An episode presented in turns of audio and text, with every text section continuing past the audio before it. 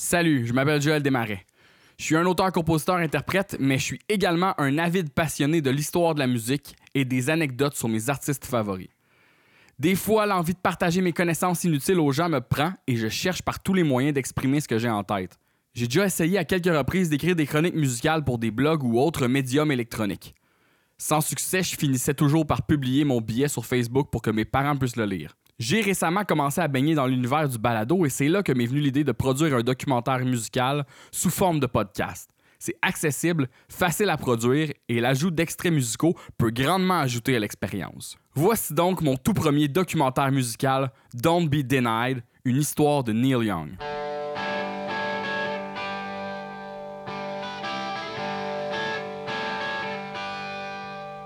Parmi tous les artistes que j'admire, Neil Young est certainement celui qui m'inspire le plus et dont je connais le plus d'histoire. Il est selon moi l'auteur-compositeur le plus prolifique, authentique et constant de sa génération. Avec plus de 40 albums à son actif à travers près de 6 décennies, sa carrière est ultra fascinante. J'ai été introduit à Neil Young tôt dans ma vie par mon père qui est un très grand fan également. Mais je pense qu'au début, j'associais ça surtout à la musique du dimanche. Je trouvais que c'était triste puis gris, puis c'était à peu près le même feeling que j'avais pour Leonard Cohen.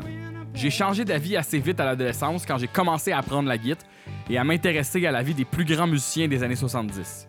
En frais de connaissance sur Neil Young, comparé à mon père, aujourd'hui, l'élève a dépassé le maître. J'ai lu tous les livres, j'aime chacun de ses albums studio à différents degrés, je possède presque l'entièreté de ses enregistrements de concerts en bootleg et je peux jouer par cœur au moins une centaine de ses tunes à guitare ou au piano. J'imagine que c'est ce qu'on appelle avoir un problème.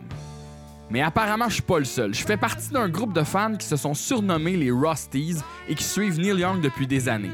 C'est un peu comme les Deadhead avec le groupe Grateful Dead. La quête de ce groupe-là est de faire la promotion de la musique du loner le plus souvent possible. Sa musique a pas besoin d'aide pour se faire connaître, vous me direz? Malgré quelques hits au palmarès, je pense quand même qu'une grande partie de sa carrière reste méconnue aux yeux de plusieurs et que certains de ses albums sont parmi les secrets les mieux gardés du rock. Donc, ce documentaire s'adresse, oui, aux autres Rusties francophones qui, comme moi, sont obsédés par la musique de Neil, mais aussi à ceux qui sont simplement curieux de connaître mieux le parrain du grunge. Au cours des prochains épisodes, je vais vous présenter la vie de Neil Young en plusieurs chapitres, un peu comme si j'écrivais une genre de biographie. C'est un projet ambitieux et j'espère réussir à couvrir ses 50 ans de carrière de façon édifiante et captivante. Je vais également décortiquer chacun de ses albums, parus ou pas, à raison de peut-être deux ou trois par chapitre. Normalement, comme dans toute biographie, je devrais commencer par le début et vous parler de l'enfance de l'artiste, mais moi, c'est toujours la partie qui m'intéresse le moins dans une bio. Je sais que c'est souvent essentiel pour comprendre d'où vient la personne, mais on s'entend que si tu lis la bio de Paul McCartney, t'as hâte qu'il arrive au bout où il a écrit Yesterday plus que de savoir comment il était quand il était petit gars. Moi, ce qui m'intéresse le plus, c'est la musique.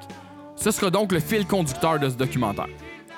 Je vais quand même prendre un peu le temps de vous brosser un portrait de l'artiste dans sa jeunesse pour mieux comprendre l'homme qu'il est devenu plus tard.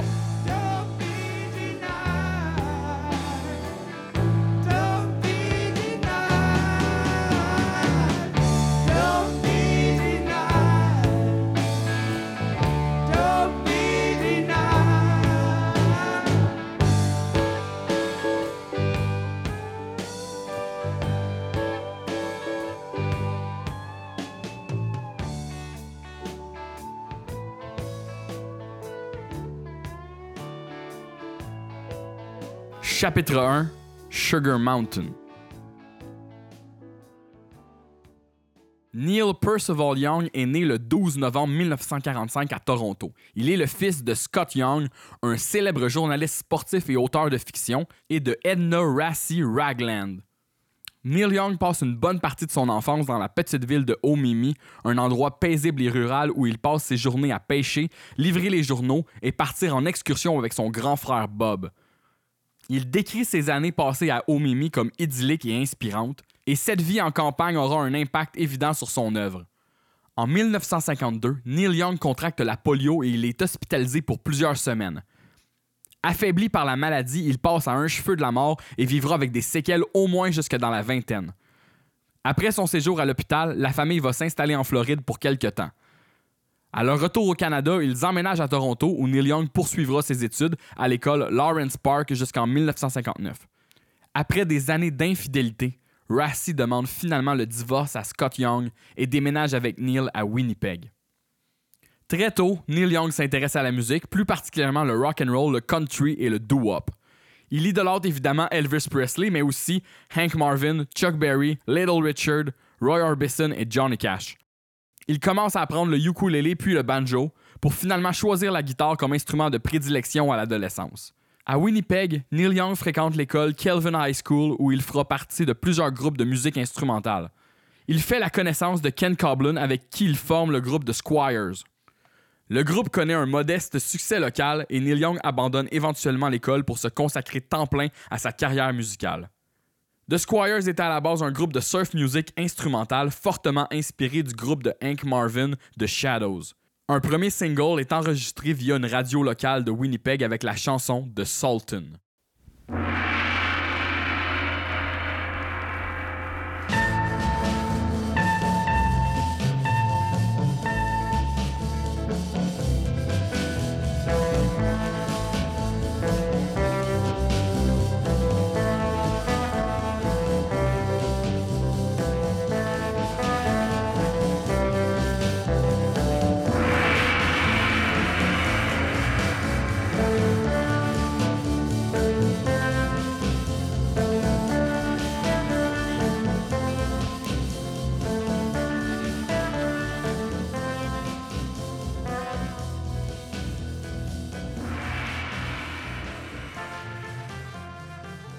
Les sessions sont produites par Bob Bradburn en juillet 1963 et une deuxième chanson instrumentale intitulée Aurora servira pour l'autre côté du 45 tours.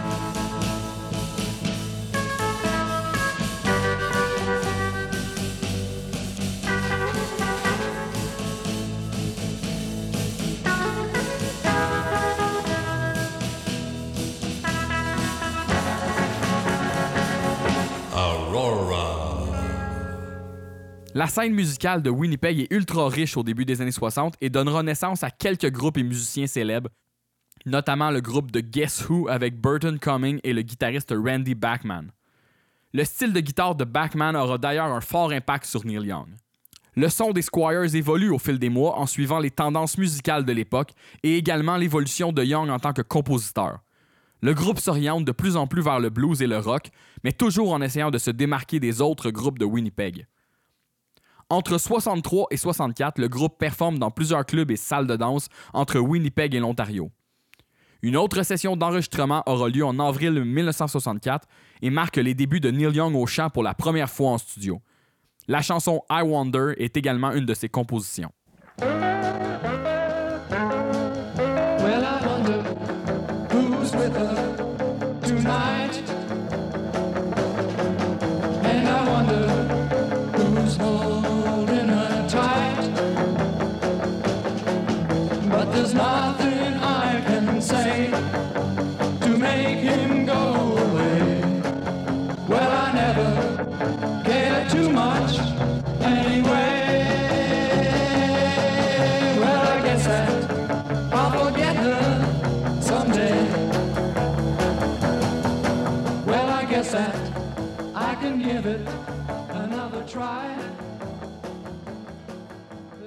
En octobre 64, Neil fait l'acquisition avec ses économies de sa première voiture, un corbillard Buick 1948 baptisé Mortimer ou simplement Mort pour les intimes.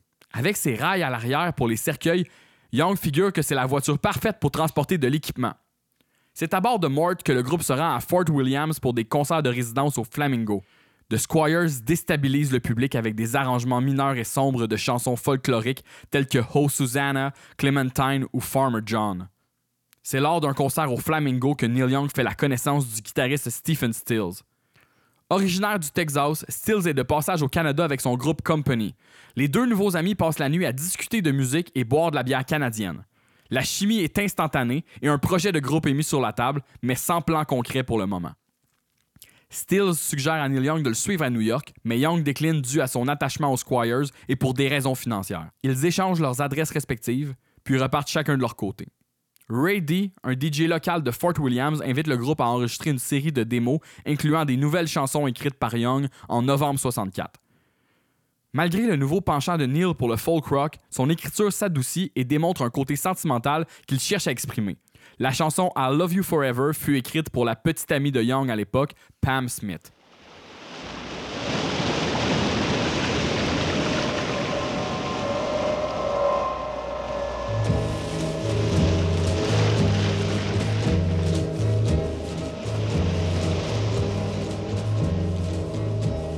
I walk beside the sea on the golden sand, I can feel your love for me as I hold your hand.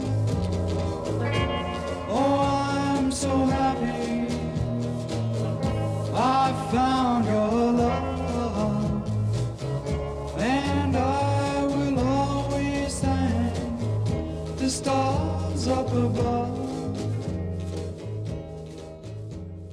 L'année 1965 sera marquante pour la musique folk électrique. Le groupe The Birds score un hit radio avec leur reprise de Mr. Tambourine Man.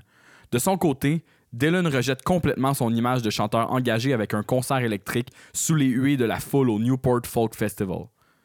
Après quelques changements radicaux de personnel parmi les Squires, Young et Coblin décident de faire un détour par New York au retour de Fort Williams. Leur objectif est d'aller retrouver Stills pour former un groupe avec lui. Par contre, lorsque le duo arrive à l'adresse donnée à Young, ce n'est pas Stills qui habite l'appartement, mais un certain Richie Furry.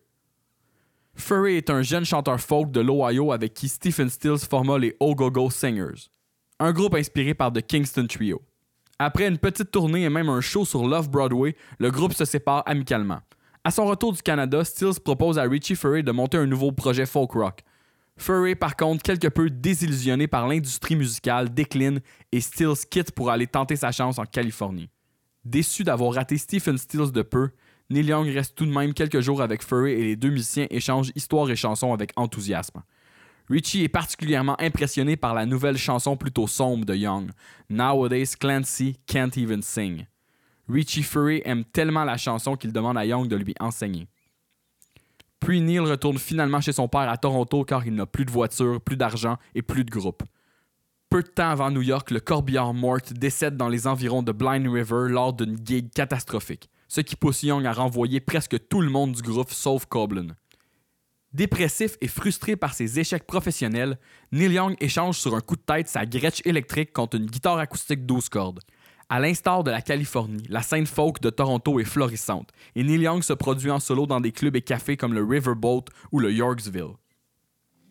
C'est là qu'il rencontre pour la première fois la chanteuse Johnny Mitchell.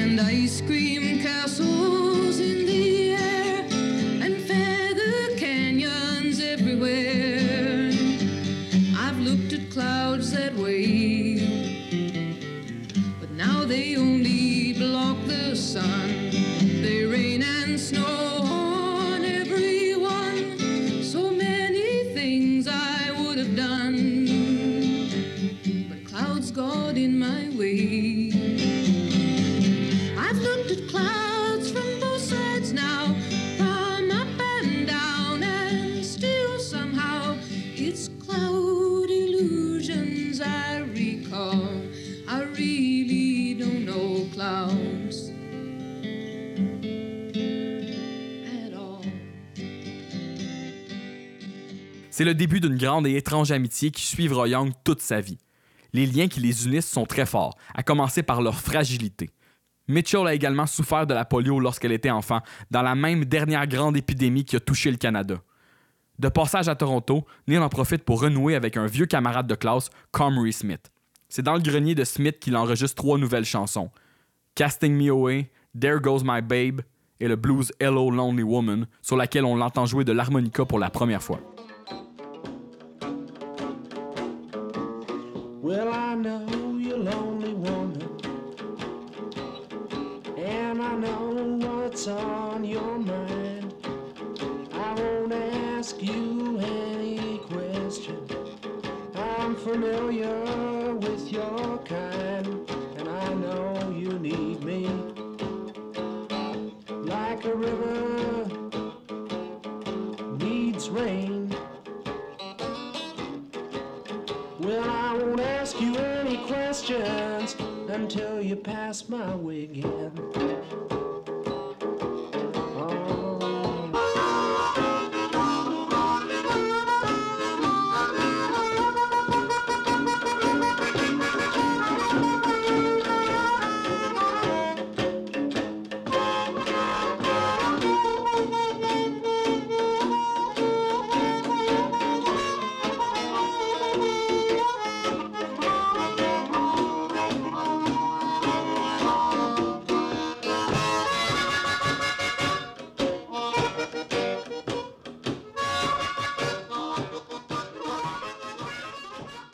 Quelques temps après, Neil réussit à décrocher une audition chez Elektra Records à New York. Il enregistre huit chansons dans un placard à disque avec une guitare électrique sans ampli. Neil est extrêmement nerveux. Il mise tout sur cette audition. La session inclut Sugar Mountain, une chanson écrite à Fort Williams lors de son 20e anniversaire. Elle raconte la tristesse qu'il ressentait parce qu'il était maintenant trop vieux pour aller aux soirées dansantes pour ados où jouaient ses amis. Johnny Mitchell écrira d'ailleurs une chanson en réponse à celle de Young, The Circle Game.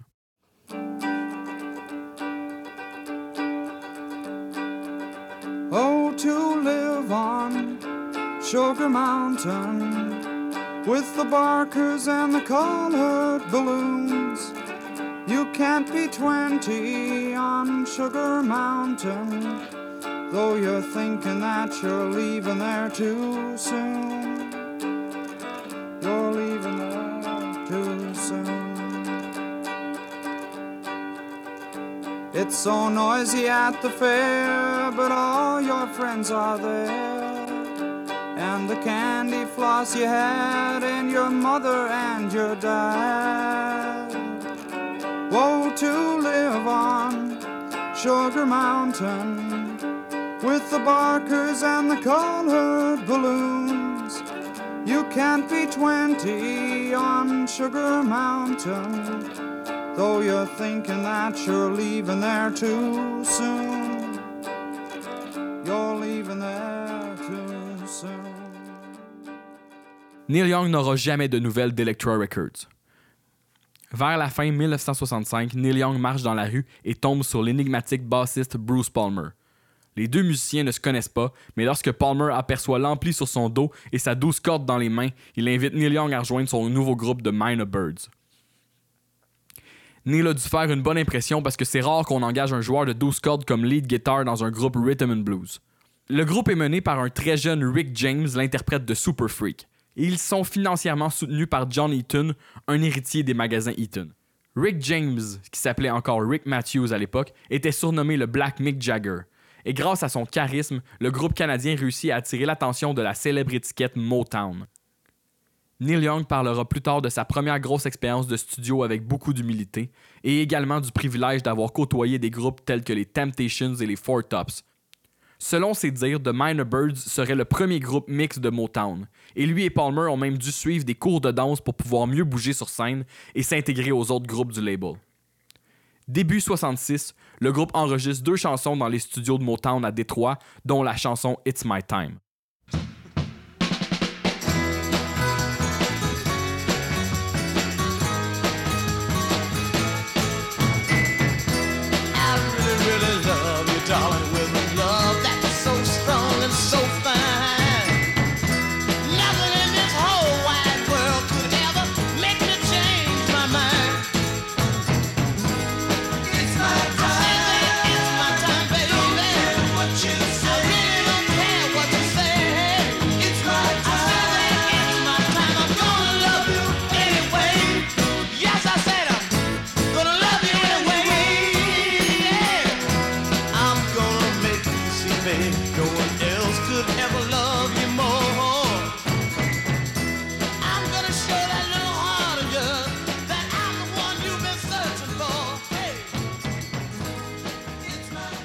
Les sessions allaient bon train quand le groupe découvre que John Eaton a dépensé leur avance de 25 000 donnée par Motown.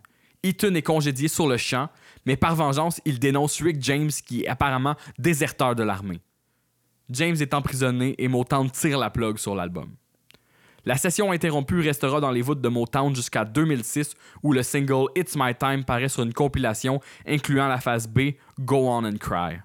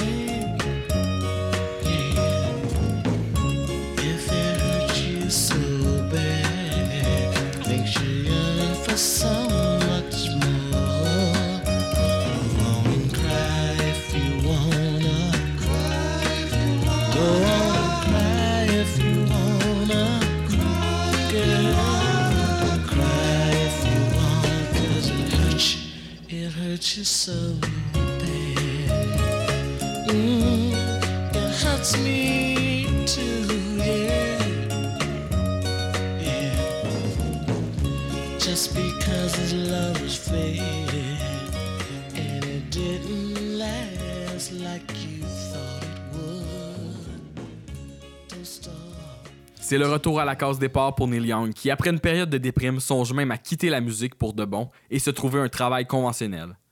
Il travaille notamment dans une librairie, mais perd son emploi rapidement dû à un manque de rigueur. Bruce Palmer et lui décident finalement de risquer le tout pour le tout et de quitter le Canada pour la Californie. L'idée est d'aller rejoindre Stephen Stills et tenter leur chance avec lui dans cette nouvelle scène musicale florissante. Ils vendent l'équipement des Minor Birds appartenant à John Eaton et achètent un deuxième corbillard, une Pontiac 1953 qu'ils baptisent évidemment Mort 2. Au milieu du mois de mars 1966, Neil Young quitte son Canada natal pour le soleil de la Californie à bord de Mort 2. Avec lui se trouvent également Bruce Palmer et quatre de leurs amis, un gars, trois filles. La troupe franchit les lignes avec la voiture remplie de dope, guitare et ampli, en prétendant être des gens de Winnipeg qui prennent un raccourci par le lac supérieur pour revenir à la maison. Une fois aux États-Unis, c'est direction St. Louis, puis finalement la route 66 vers l'ouest. Le voyage est éprouvant pour le groupe de six amis entassés dans le corbillard, et Neil Young devient paranoïaque à propos de quiconque conduit la voiture.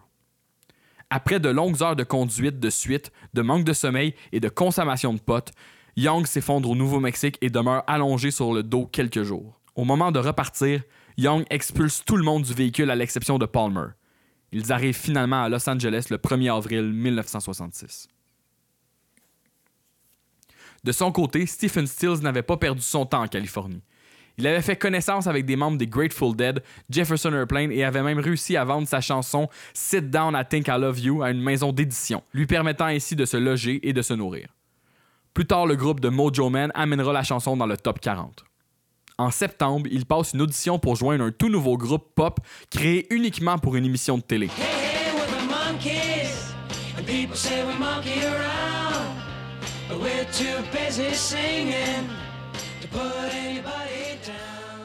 Malheureusement pour Stills, lui et 433 autres ne seront pas retenus pour faire partie des Monkeys. Par contre, son bon ami de New York, Peter Torkelson, connu évidemment sous le nom de Peter Tork, connaîtra un succès fulgurant avec cette nouvelle formation. Stephen Stills communique avec Furry par lettre et l'incite à venir le rejoindre à Los Angeles pour jouer dans son groupe. Richie Furry débarque quelques semaines plus tard et découvre le mensonge. Stills n'a pas de groupe et est au pied du mur financièrement. Les deux amis échangent tout de même leur nouvelle chanson, dont la fameuse Clancy que Young a enseignée à Richie Furry quelques temps auparavant. La quête d'autres musiciens se poursuit. Il tente de joindre Young par téléphone au Canada, mais tombe sur Ken Coblin qui ne sait pas où est Neil. Stephen invite Coblin en Californie avec le même mensonge que Furry, j'ai un groupe. Ken Coblin, qui lui a déjà son groupe à Toronto, répond tout de même à l'invitation. Mais il reste seulement une semaine puis rentre au Canada pour joindre son vrai groupe existant. À peine quelques jours plus tard, Young et Palmer arrivent en Californie avec comme principal objectif trouver Stephen Stills.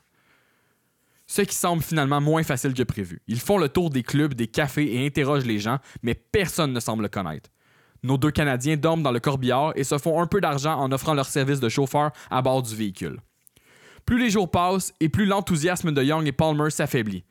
Los Angeles est certes un endroit plus excitant que Toronto pour deux jeunes musiciens, mais sans groupe pour se distinguer, ils se sentent très loin de leur but. En dernier recours, ils décident de tenter leur chance à San Francisco où la rumeur d'une scène musicale et d'une communauté hippie grandissante les attire. C'est donc en direction de San Francisco qu'ils se retrouvent coincés dans le trafic de Sunset Boulevard à bord de Mort 2. Au même moment, dans la direction opposée, Richie Fury et Stephen Steele se trouvent à bord d'un van blanc et croisent les deux Canadiens. Stephen Steele se revient immédiatement en disant Un corbillard avec une plaque d'immatriculation de l'Ontario, je suis pas mal certain de savoir c'est qui. Stills effectue plusieurs manœuvres puis arrive derrière Mort et se met à klaxonner comme un dingue à la stupéfaction de Young et Palmer. Le groupe réussit à se sortir de l'embouteillage et s'ensuit des retrouvailles dans l'hystérie. Buffalo Springfield était né. Le nom fut trouvé immédiatement par Furry sur un rouleau compresseur stationné tout près de l'appartement où Stills habite avec Barry Friedman, son ami et gérant.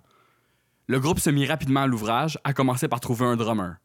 Buffalo Springfield fera appel alors à Dewey Martin, un drummer vétéran plus vieux de quelques années.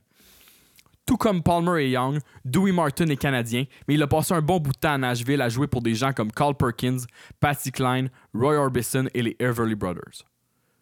Combinant les inspirations de chacun, le groupe Buffalo Springfield parvient rapidement à attirer l'attention avec leur mélange de rock, folk, country et de musique psychédélique. Ils font leur début le 11 avril 1966 au Troubadour. Puis après une courte tournée en première partie des Birds, le groupe entame une résidence de 7 semaines au célèbre Whiskey à Gogo, le tout orchestré par Barry Friedman. Leurs performances live font fureur, en particulier les échanges de guitare entre Stills et Young. L'image du groupe y joue pour beaucoup également. Neil Young commence à porter une immense veste à franges autochtone et de son côté, le Texan Stephen Stills adopte évidemment le look cowboy. La dualité entre les deux musiciens est maintenant mise de l'avant.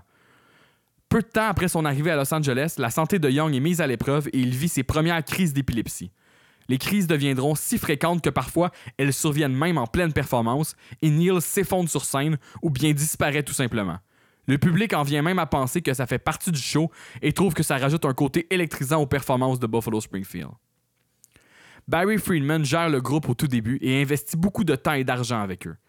Malheureusement pour lui, le groupe l'abandonne au profit d'un nouveau duo de managers excentriques, Charlie Green et Brian Stone.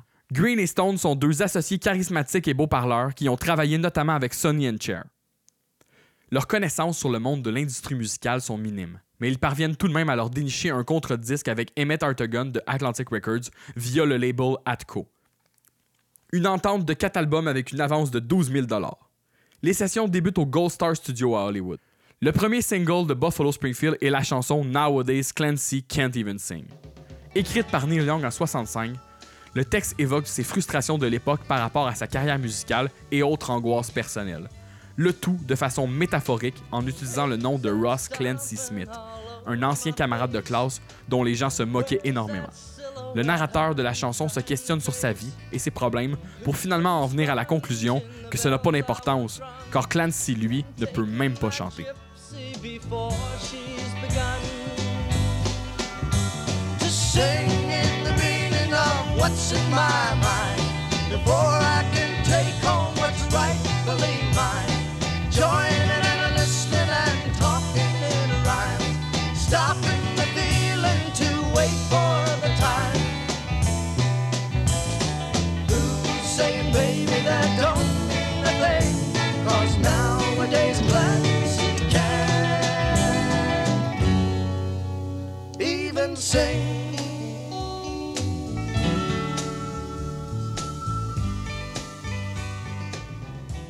Les paroles sont sombres et mélancoliques. C'est un choix étrange pour un premier single, surtout pour Stills qui pensait que sa chanson Go On and Say Goodbye serait la face A et Clancy la face B. C'était le plan initial jusqu'à ce que Atco insiste pour que la chanson soit la première face. Les arrangements sont effectivement plutôt lents et minimalistes pour un single, mais la profondeur du texte et le rythme qui tombe en deux temps juste avant le refrain font en sorte qu'on reste presque hypnotisé par la chanson. Fait à noter, c'est Richie Furay qu'on choisit pour interpréter le texte de Neil, car la voix de Young ne fait pas du tout l'unanimité au sein du groupe. Trop frêle, manque de conviction et trop étrange selon eux. Autre décision étrange, les sessions sont produites par Green et Stone eux-mêmes qui n'ont pas vraiment d'expérience dans le domaine. Le mix stéréo est selon Neil Young et Stephen Stills inférieur au mix mono original fait par le groupe au départ. La chanson ne parvient pas à sortir de Los Angeles et atteindre le top 100 du Billboard, mais le groupe ne se décourage pas et les sessions se poursuivent en vue d'un premier album.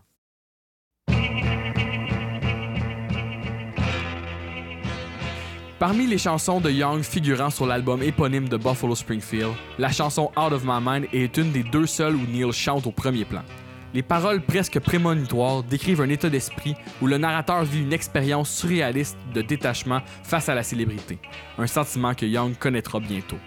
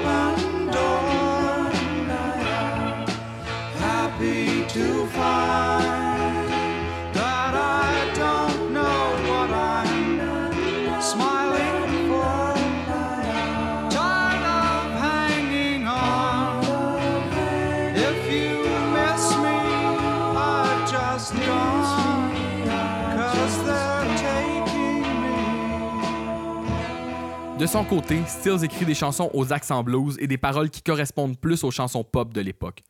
Après avoir vendu sa chanson l'année d'avant à d'autres groupes, la version de Stills de Sit Down I Think I Love You fait enfin son apparition sur disque.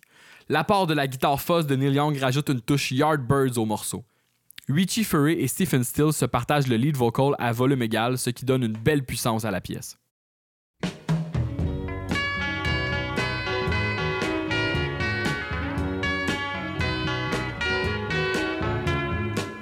Sit down, I think I love you. Anyway, I'd like to try. I can't stop thinking of you. If you go, I know I'll cry. Can't you see that I'm a desperate man? I high. Just being around you ought to know what they say about the bird in the hand,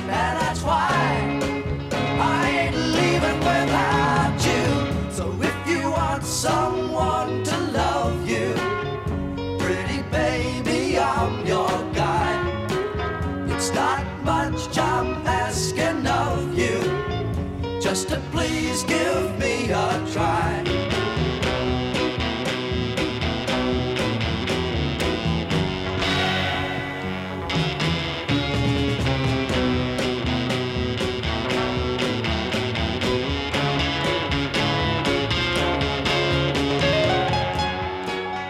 Une autre pièce écrite par Young, mais chantée par Richie Furay, qui figure sur ce premier album, est Flying on the Ground is Wrong.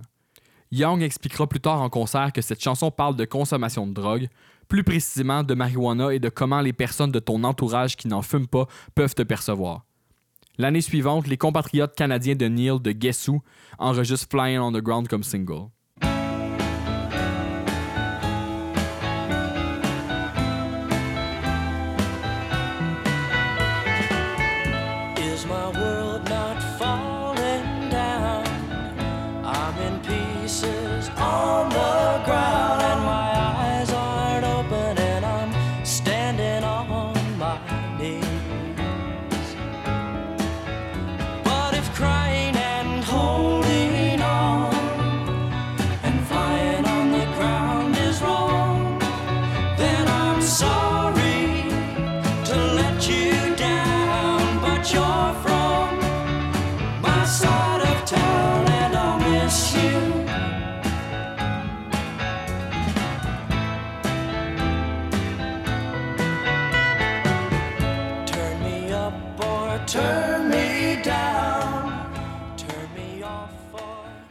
L'album terminé, le groupe est insatisfait du travail de Green et Stone en tant que producteur et demande au label de pouvoir recommencer l'album presque au complet.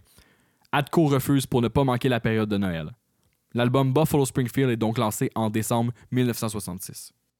Gentlemen, gentlemen, nice to see you all. Welcome.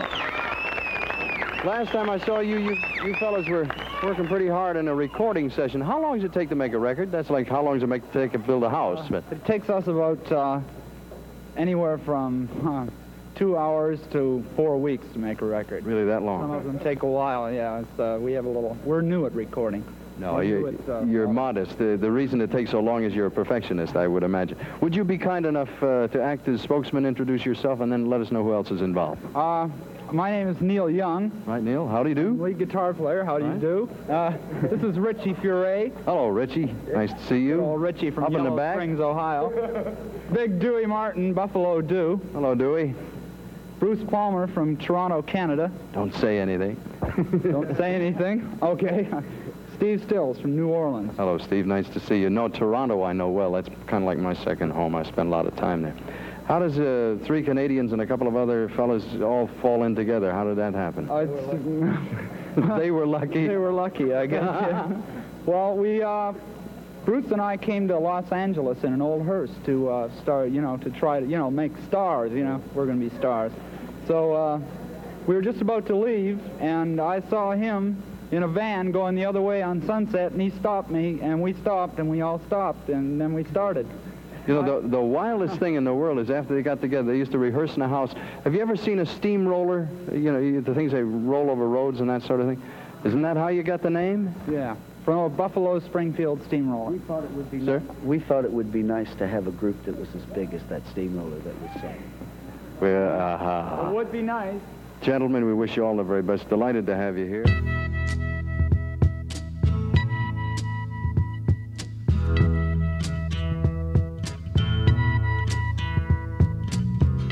Something happening here. But what it is ain't exactly clear. There's a man with a gun over there. Telling me I got to beware. I think it's time we stop, children. What's that sound? Everybody look what's going down. Vers la fin de l'année 66, plusieurs émeutes éclatent sur Sunset Strip à cause d'un couvre-feu récemment mis en place. Un affrontement particulièrement intense entre des jeunes et des policiers inspire Stephen Stills pour la chanson For What It's Worth. Enregistrée dans les studios Columbia d'Hollywood, la chanson est mémorable pour son refrain accrocheur et les harmoniques de guitare de Neil Young. Un single est envoyé rapidement aux radios et en quelques semaines seulement, For What It's Worth atteint le top 10. La maison de disques décide même de réimprimer l'album en remplaçant la chanson Baby Don't Scold Me par For What It's Worth. Aujourd'hui, la chanson de Stephen Stills est devenue une des plus célèbres protest songs et sera associée à tout jamais à la guerre du Vietnam, figurant dans des films comme Forrest Gump. L'année 1967 marque déjà le début des problèmes pour Buffalo Springfield. Tout d'abord, après plusieurs arrestations pour possession de drogue, le bassiste Bruce Palmer est finalement déporté au Canada. Des tensions montent également entre Stills et Young, particulièrement pour Stephen qui cherche à tout contrôler et être le seul leader du groupe. Neil Young de son côté, lui, fuit la confrontation. Dès que les choses ne font pas son affaire, il quitte tout simplement. Il délaisse Buffalo Springfield au moins à trois reprises. Une fois, le groupe accepte de passer au Tonight Show de Johnny Carson, mais Young refuse parce qu'il considère qu'un groupe de rock n'a rien à voir avec le monde de la télévision populaire. Ensuite, il quitte tout juste avant le célèbre festival de Monterey, obligeant le groupe à le remplacer à la dernière minute par David Crosby du groupe The Birds. Ce geste d'ailleurs ne plaira pas du tout à ses camarades des Birds et lors de leur performance, Crosby en état d'ébriété se met à lancer des discours de conspiration sur l'assassinat des Kennedy entre les chansons.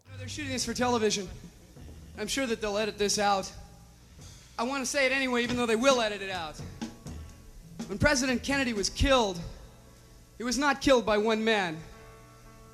He was shot from a number of different directions by different guns. The story has been suppressed. Witnesses have been killed. And this is your country, ladies and gentlemen. Ce genre de comportement mènera au renvoi définitif de David Crosby du groupe The Birds. Au mois d'août 67, Neil revient avec les Springfield et le groupe entame les sessions pour leur deuxième album intitulé Buffalo Springfield Again. Après avoir envoyé Green Stone, l'album sera produit par Emmett Hartigan, mais surtout par le groupe principalement. La chanson Mr. Soul est une composition de Young écrite pendant un séjour à l'hôpital après une crise d'épilepsie.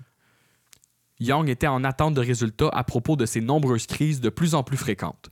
Un sentiment qui se reflète bien dans le texte où on peut sentir toute l'urgence de vivre et l'impression qu'on peut mourir à tout moment.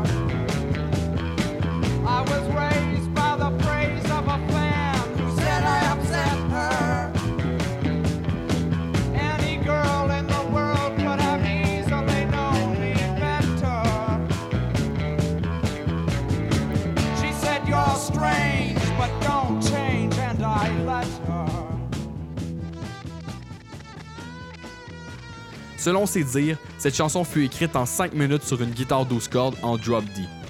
Un tuning qui se retrouvera sur plusieurs autres succès de Young dans le futur. Le groupe est particulièrement fier du travail de studio sur Mr. Soul et c'est probablement ce qui se rapproche le plus du son live de Buffalo Springfield.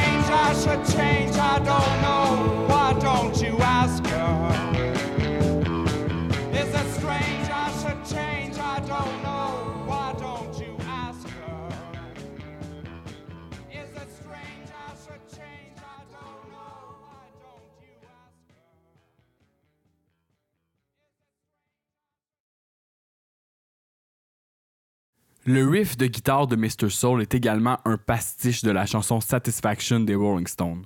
Uh, let's see. On Mr. Soul, uh, the melody's sort of reminiscent of Satisfaction. Uh, that's the guitar riff in the background. background. I think it's sort of reminiscent of it. Yeah. Yeah, it is. Well, actually, I was talking to. Uh, that's all right. I was trying to, actually, uh, I was talking to Spencer, uh, Pete Townsend yesterday, was telling me that he was talking with Stones, who told me that uh, told him they got satisfaction. The, the idea for, for Martin and Vandellas nowhere to run. I just actually took the, the uh, Satisfaction riff and changed it a little bit, and then it added, added a minor fifth harmony on top, which uh, changed the sound of it a little bit. Yeah. How about the idea for the lyrics? Uh, well, you know, Yeah. I just, you know, sat down and wrote the lyrics. I felt like what the lyrics say, so I just wrote them. I think one thing, you know, the, the use of the satisfaction riff uh, is sort of in context when you see that, you know, like whiskey is well, well place for dancing, and satisfaction is sort of, you know, a favorite discotheque song. Mhm. Yeah, So well, it's, it's, sort of appropriate. it's that to, type uh, of thing. It's supposed to have the mood of mhm. that, Yeah. you know, but only saying something about it Mm-hmm. on top of it, you know. Après le succès de For What It's Worth, le label mise maintenant sur Stills pour produire leur prochain single. C'est la pièce Bluebird qui sera choisie avec Mr. Soul comme face B, creusant davantage l'écart entre Young et Stills. Listen to my bluebird laugh. She can't tell you why. Deep within her heart, you see, she knows all the crying,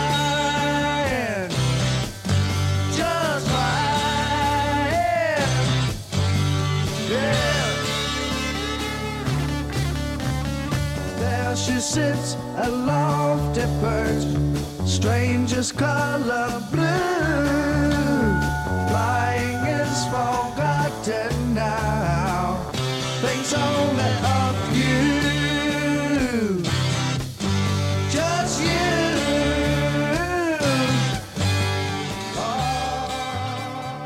Néanmoins, la version de Bluebird qui figure sur l'album contient un passage instrumental où Neil Young et Stephen Stills se font un échange de solos remarquable, avec Neil à la guitare overdrive et Stills sur une Martin acoustique D28. Bluebird est un savant amalgame de country, pop et rock'n'roll. Une parfaite représentation du côté versatile du groupe qui les démarque de plusieurs de leurs compétiteurs sur Sunset Strip.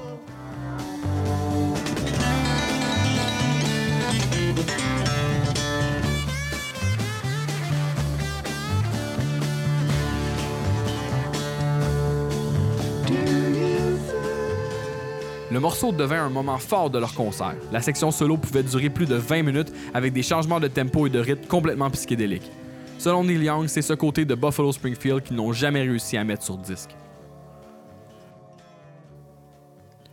Durant la production de ce deuxième album, Neil Young fait la connaissance de Jack Nietzsche, un compositeur et arrangeur qui fut le bras droit de Phil Spector sur des pièces célèbres utilisant la technique du Wall of Sound, comme River Deep Mountain High. Il fait la connaissance de Young alors que celui-ci vient de quitter Buffalo Springfield pour une troisième fois. Nietzsche décèle immédiatement chez Neil Young une puissance créative sans pareille et une session sera cédulée. La pièce Expecting to Fly est le fruit de cette session. Une balade ultra mélancolique avec seulement Young et quelques musiciens de studio. Le tout est agrémenté d'un arrangement orchestral grandiose signé Jack Nietzsche. Les deux nouveaux amis travaillent sur le morceau pendant des jours, particulièrement le vocal de Neil Young qui est terrorisé à l'idée de chanter en studio une chanson si personnelle. Après des années à avoir entendu des commentaires négatifs par rapport à sa voix, depuis ses débuts à Winnipeg jusqu'à son entrée dans le milieu artistique d'Hollywood, sa confiance en lui est au plus bas et Jack Nietzsche doit presque lui faire enregistrer la chanson mot par mot.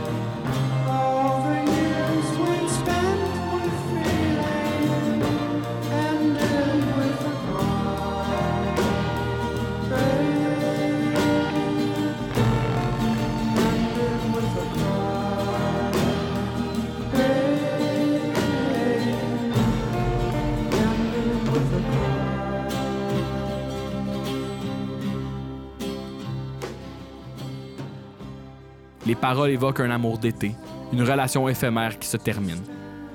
La comparaison peut se faire facilement avec sa relation avec le groupe Buffalo Springfield. Young qui sent de plus en plus le besoin de voler de ses propres ailes et cherche à se défaire des limitations que lui apporte le travail de groupe. Nietzsche était d'ailleurs très surpris que la chanson se retrouve sur l'album du groupe, étant persuadé que Neil Young lançait enfin sa carrière solo.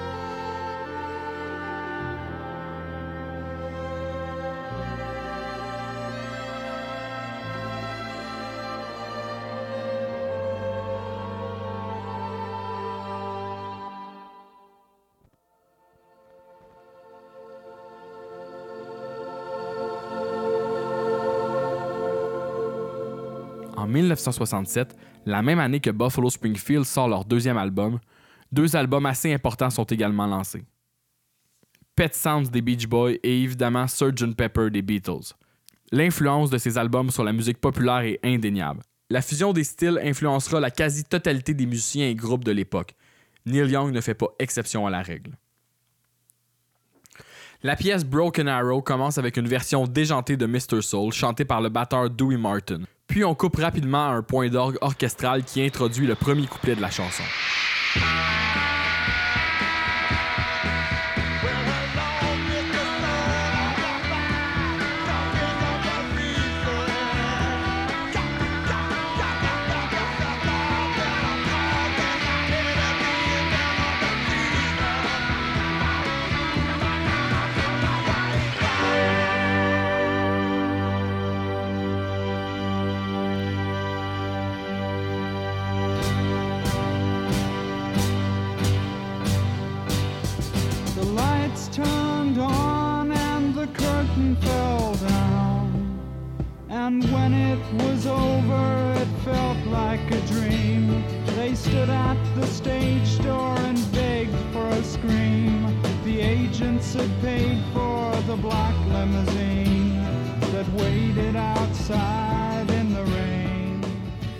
Trois couplets traitent chacun à leur tour du vide de la célébrité, de l'adolescence et puis de désillusion, tout en utilisant des images surréalistes et des références directes à Buffalo Springfield.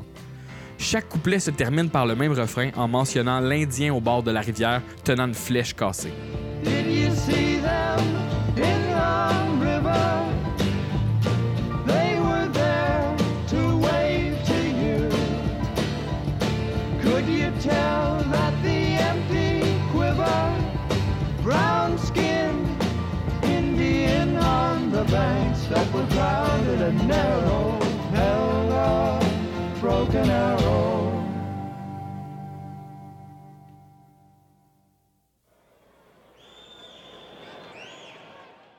Ce qu'il y a de particulier avec cette chanson, c'est également les interludes qui séparent les couplets. Tout d'abord, il y a un orgue de stade jouant Take Me Out to the Ball Game sous les huées de la foule.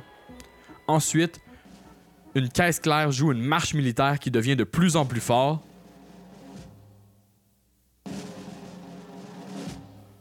Puis finalement, l'outro de la pièce est joué par un combo jazz avec la clarinette au premier plan.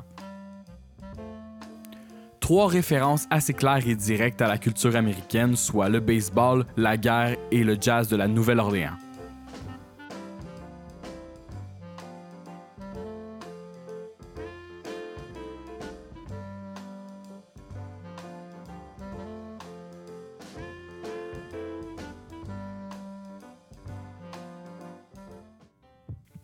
Le tout finit par le bruit d'un battement de cœur. Visiblement inspiré par A Day in the Life des Beatles, Neil Young réalise seul en studio ce collage quelque peu psychédélique qui est certainement en lien avec son époque, mais très loin du genre que Neil proposera dans le futur. Beaucoup de fans vous diront qu'ils préfèrent de loin cette chanson en version acoustique live.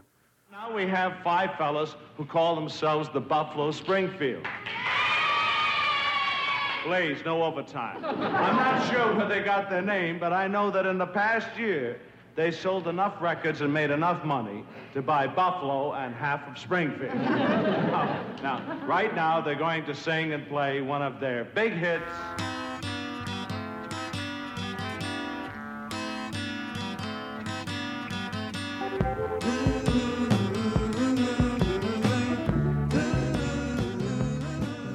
Buffalo Springfield Again sort le 18 novembre 67, mais le groupe est déjà sur ses derniers milles. Sur scène, Bruce Palmer est d'abord remplacé brièvement par Ken Coblin des Squires, puis par Jim Messina, futur membre de Loggin and Messina. En avril 1968, les choses tournent au vinaigre lorsqu'une descente de police a lieu chez la chanteuse Mama Cass. Furry, Young et Messina seront arrêtés pour consommation de cannabis. Stephen Stills, lui, se sauve par une fenêtre pour apparemment aller appeler les avocats chez un voisin, mais il ne fait que se volatiliser.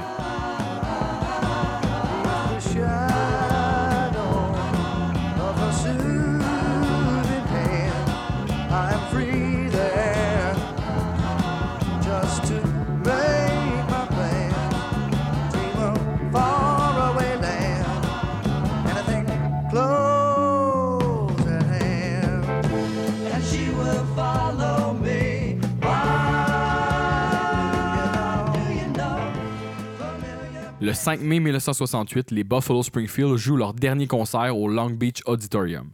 Le lendemain, un meeting est arrangé avec Emmett Artagon pour négocier leur rupture.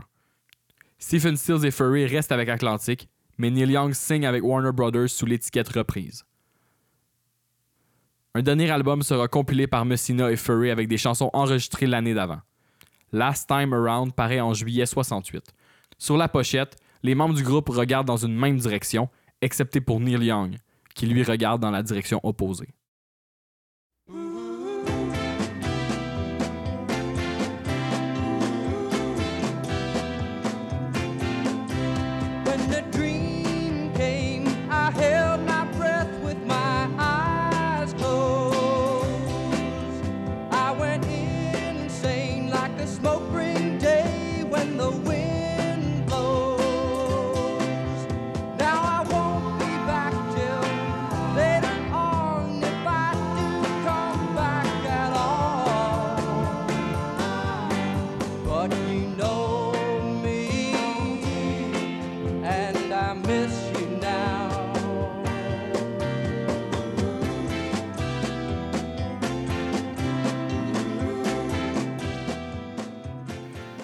Pièces de Neil sur Last Time Around méritent d'être mentionnées.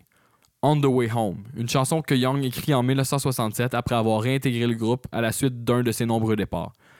Le texte évoque ses sentiments par rapport au groupe et à la musique qu'ils ont produit ensemble. Sinon, I Am a Child est une balade acoustique qui deviendra éventuellement un classique de Neil Young lors de ses concerts.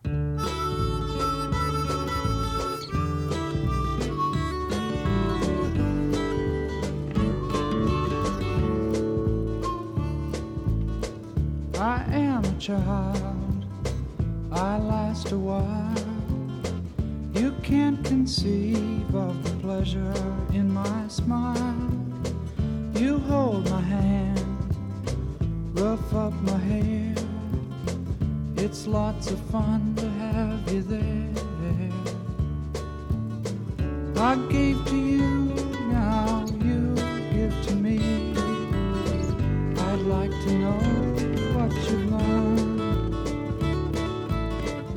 sky is blue and so is the sea. What is the color when black is burned? What is the color? You are a man, you understand. Aucun enregistrement de concert n'est disponible en version officielle. Pour un groupe qui avait la réputation d'être redoutable live, ils n'ont jamais vraiment réussi à reproduire adéquatement sur disque le son unique de Buffalo Springfield. Ce parfait mélange entre le country, le blues et le rock psychédélique qui faisait devenir vert de jalousie des groupes comme The Birds, Spirit ou Jefferson Airplane. Buffalo Springfield, c'était trois auteurs-compositeurs folk rock avec des voix distinctes, accompagnés par une section rythmique rhythm and blues digne des grands groupes de Motown ou bien de Stax Records. Richie Furay et Jim Messina formeront le groupe Poco dans les années 70. Dewey Martin et Bruce Palmer n'auront pas la même chance. Avec divers projets au succès moindre à travers les années et des problèmes de consommation, Palmer décède en 2004 à l'âge de 58 ans et Dewey Martin en 2009 à 68 ans. Quant à Stephen Stills et Neil Young, leur chemin allait évidemment se recroiser très bientôt. Pendant les derniers mois avec Buffalo Springfield, Neil Young fait la connaissance de deux personnes qui deviendront très importantes dans sa vie. Tout d'abord, il rencontre Elliot Roberts, un jeune gérant d'artistes ambitieux de New York qui, depuis peu, s'occupe de la carrière de Johnny Mitchell. Après quelques refus, il parviendra à convaincre Neil de lui confier la sienne également. Une association qui portera fruit car Elliot Roberts demeurera le gérant de Neil Young pour presque l'entièreté de sa carrière. Un duo redoutable dans les négociations, Roberts réussit toujours à obtenir le meilleur pour son artiste et n'hésite jamais à faire le sale boulot lorsque Young change d'idée sur des projets à la dernière minute. Au-delà de ça, Neil Young et Elliot Roberts deviendront des amis extrêmement proches unis par leur sens de l'humour et la liberté de création. Une autre figure importante fait son entrée dans la vie de Neil en 1968. Alors qu'il fait du pouce à Hollywood, un certain David Briggs s'arrête sur le bord de la route pour l'embarquer. Briggs est alors un producteur de disques qui a commencé sa carrière en mixant des albums d'humoristes, dont Murray Roman, un des premiers disques de comédie à contenir le mot fuck dessus. David Briggs a une très forte personnalité à la fois sombre et cinglante, avec également un côté autodestructeur.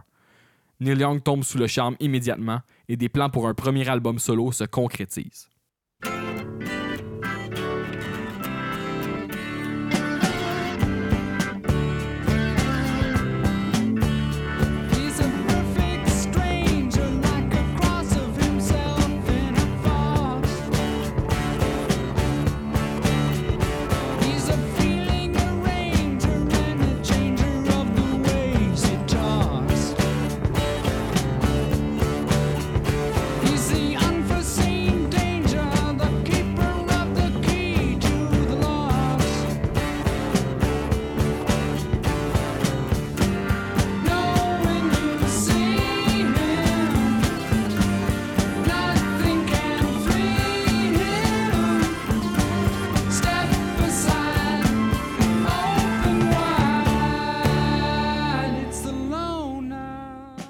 Les sessions débutent en août 1968 au studio Wally Hyder à Los Angeles, supervisé par Briggs, mais également Jack Nitzsche et même un certain guitariste du nom de Ry Cooder qui joue sur quelques pièces.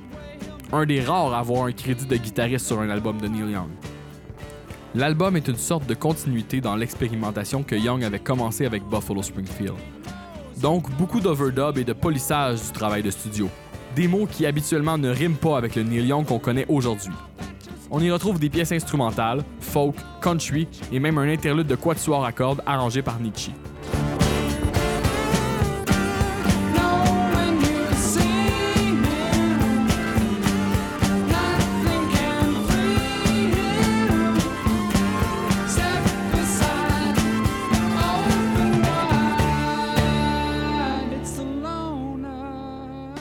La chanson de Loner traduit bien le sentiment que ressentait Neil Young à cette époque. Fragilisé par ses crises épileptiques, il était plutôt faible et reclus, et même cependant le pic de popularité de Buffalo Springfield. Tout le monde était intrigué par cette énergumène étrange et antisociale à la voix haut perché. Les femmes étaient souvent en pamoison devant le mystérieux Neil Young, mais lui, il restait froid et distant et ne venait jamais au party après les concerts. C'est pas mal un portrait de lui-même que Young décrit dans The Loner. Le ton de guitare de Neil est aussi assez différent de ce qu'on sera habitué d'entendre plus tard. On tend plus vers le fuzz que vers un simple overdrive naturel d'ampli. Mélangé avec ça, des cordes rajoutées encore une fois par Jack, on obtient un classique psychédélique instantané pour Neil Young. Fait intéressant, les lignes de base de l'album ont été enregistrées par Jim Messina, le remplaçant de Palmer dans Buffalo Springfield, mais également par la célèbre Carol Kay, membre du groupe de musiciens de studio The Wrecking Crew, célèbre pour leur travail sur Pet Sounds des Beach Boys pour ne nommer que celui-là.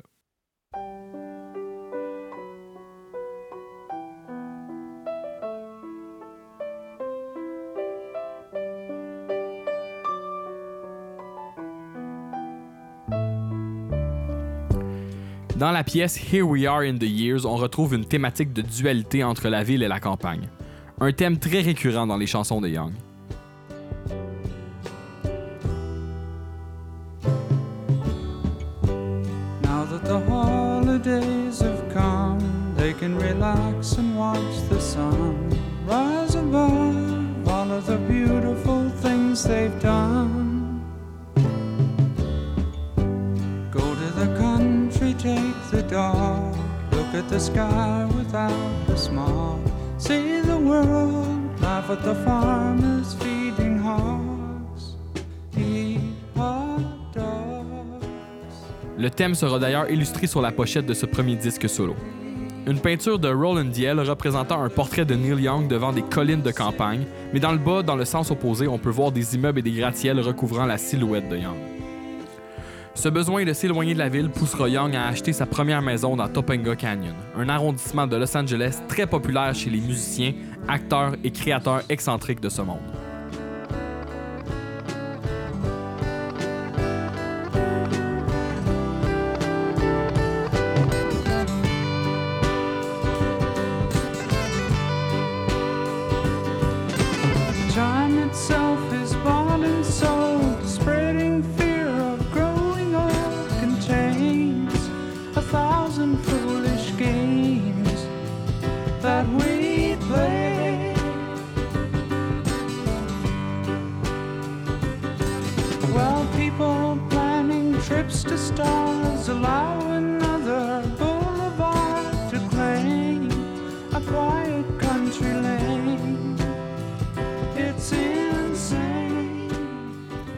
Déjà en 1968, le quartier de Topanga déborde de communautés hippies et d'artistes en tout genre. Neil Young semble y trouver son compte en fuyant le rythme effréné de la ville pour l'atmosphère d'apparence paisible mais également amicale et libre de Topanga. Il achète cette maison immédiatement après avoir reçu une avance de 100 000 pour son contre-disque avec reprise.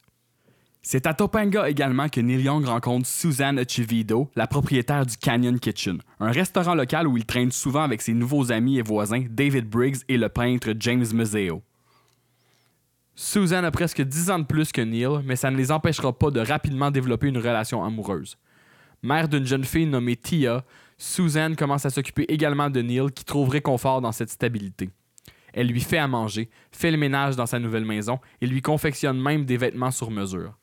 Après un mois de fréquentation, Neil Young et Suzanne Acevedo se marient le 1er décembre 68 devant les canyons de Topanga.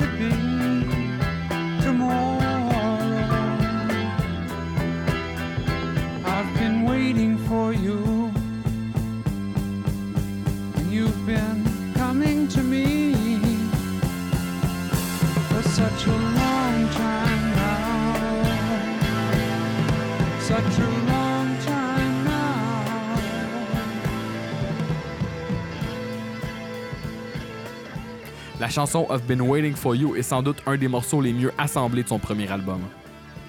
Avec encore une fois un son de guitare mémorable, un riff de refrain en chromatique accrocheur, il y a aussi dans le vocal un genre de souffle qui revient à plusieurs reprises et qui rajoute à la tension générale de la pièce. Neil Young ne reprendra pas cette chanson en concert très souvent, mais David Bowie a enregistré sa propre version en 2002 sur l'album Hidden avec un certain Dave Grohl à la guitare.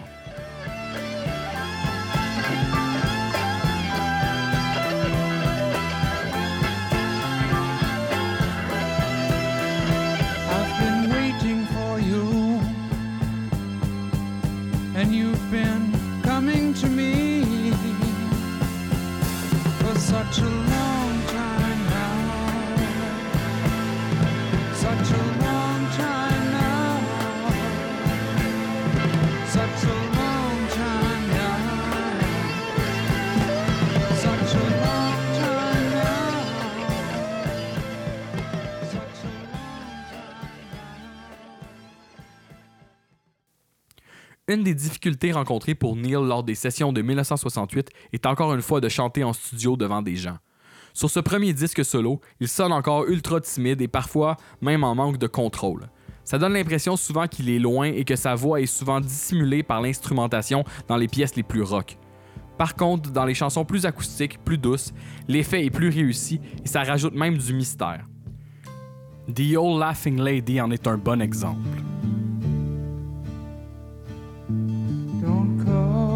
Pretty Peggy. She can't hear you no more.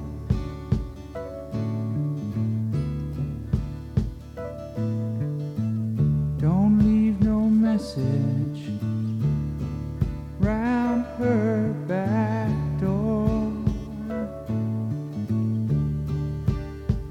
They say the old laughing lady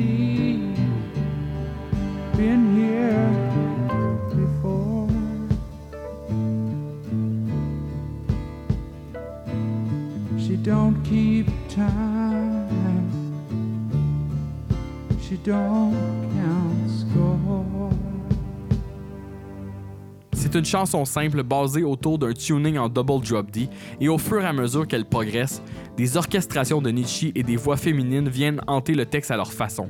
Les thèmes abordés sont l'amour, l'alcoolisme et la mort avec une parade de personnages qui interagissent avec The Old Laughing Lady, souvent à leurs dépens. Je vois maintenant difficilement le lien, mais personnellement, j'ai toujours trouvé que la vieille femme qui rit pouvait être une métaphore pour décrire la voix de Neil Young. Mais ça, c'est vraiment juste mon opinion. got to move. There's no time left to stop. They say the laughing lady dropped by the car.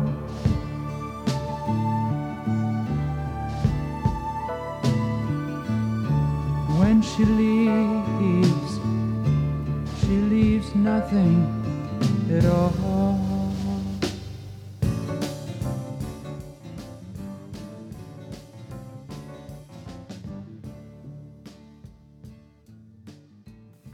L'album intitulé simplement Neil Young paraît le 12 novembre 1968, le jour du 23e anniversaire de Neil. Uh, let's just say uh, Neil Young sings from his heart. Oh, I don't know, man. Any good singer sings from his heart. I think Neil deserves a better line than that. Okay, well, we could say uh, he used to have a group called the Buffalo oh, Spring. wait a minute, man. This guy's out of sight. Now, it's too bad we can't use that word. Well, why say anything at all? Why not just let Neil sing?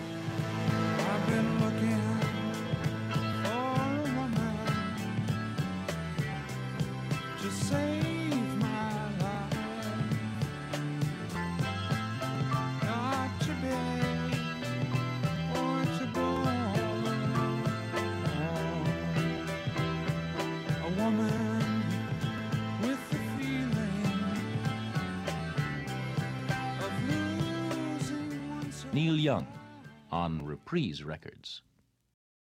Les premiers pressings du disque ont été encodés via une nouvelle technologie de l'époque appelée Heiko CSG, permettant à des albums stéréo d'être également compatibles avec des systèmes mono, mais qui a également comme effet négatif de dégrader grandement le son. Ces pressings ont été faits sans son consentement. Neil Young est furieux et demande à son étiquette de disque de pouvoir réimprimer l'album sans cette technologie. L'album sera relancé en janvier 69, mais certaines chansons seront également remixées par Neil au préalable, qui est encore pris avec son obsession de la perfection en studio. Certains fans diront plus tard que les remixes sont moins bons que le mix original, rendant ce premier pressing rare et ultra recherché. Neil Young offre aujourd'hui en streaming les deux versions sur son site d'archives. Vous pourrez donc juger par vous-même.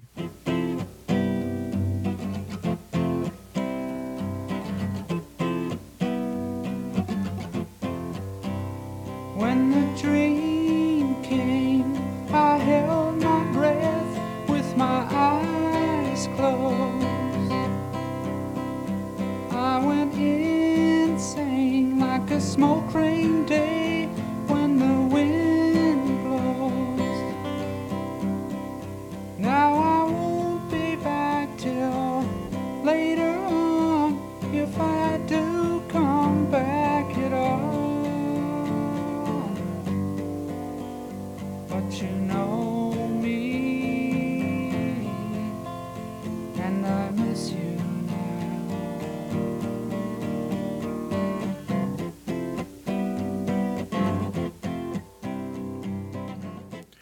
Quelques semaines avant la parution de son premier disque, Neil Young donne trois concerts acoustiques au Canterbury House à Ann Arbor, au Michigan.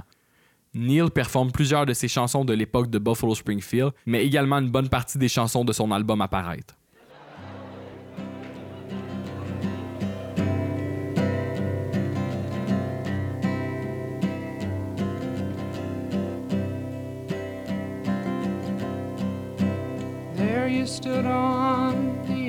of your feather, expecting to fly.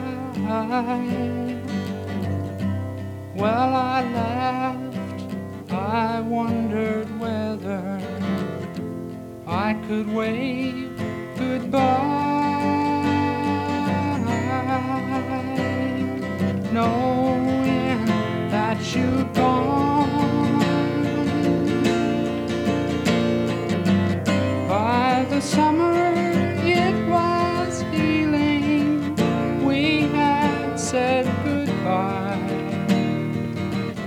All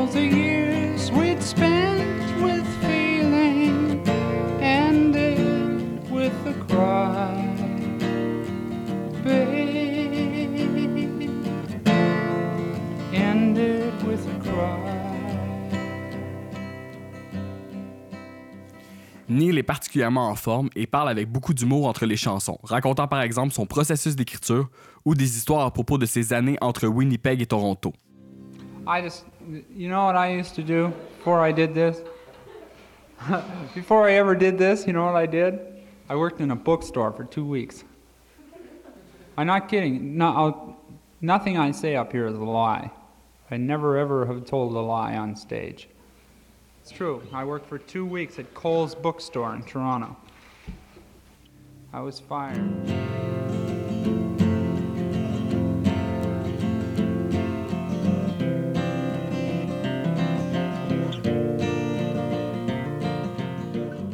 Ces enregistrements live seront compilés et lancés en 2008 seulement sur l'album Sugar Mountain, live at the Canterbury House. Auparavant, seulement la pièce titre était parue sur la célèbre compilation Decade en 1977.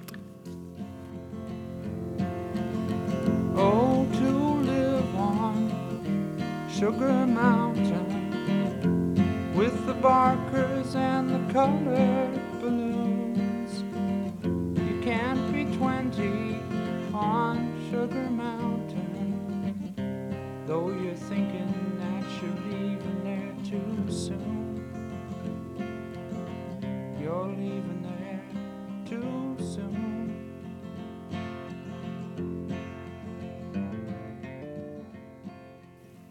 Parmi les chansons de son premier album, la chanson The Last Trip to Tulsa est un incontournable, surtout dans cette version live où on peut sentir toute la confiance que Neil commence à acquérir.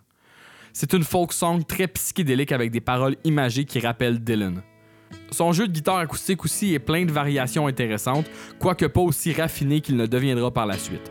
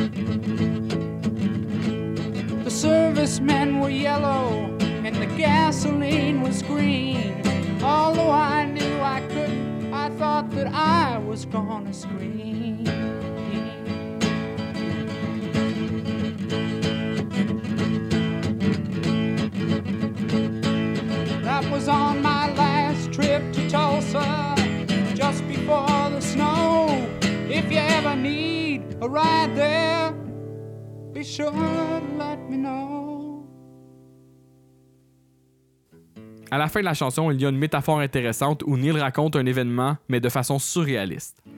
Il était en train de couper un palmier lorsqu'un ami passe et lui demande s'il se sentirait moins seul, s'il l'aidait à manier la hache. Neil de répondre Non, ce n'est pas que je me sens seul, c'est que je travaille sur ce palmier depuis 87 ans. L'ami lui répond Va te faire voir et marche vers sa Cadillac. Neil coupe enfin le palmier et le palmier tombe sur le dos de son ami. Voici encore une fois ma théorie très personnelle sur cette métaphore. Je pense que l'ami c'est Stephen Stills qui lui offre de l'aide pour swing the axe. Dans ce cas-ci, axe veut dire guitare. Et le palmier étant les chansons solo de Young. Lorsqu'il réussit finalement à couper son arbre, soit lancer sa carrière solo, elle tombe de plein fouet sur le dos de son ami. Comme quoi cette vision peut être interprétée comme présomptueuse ou prémonitoire.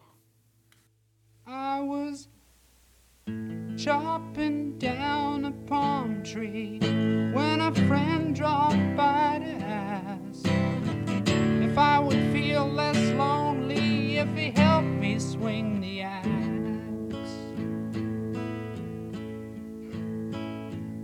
I said, No, it's not a case of being lonely we have here.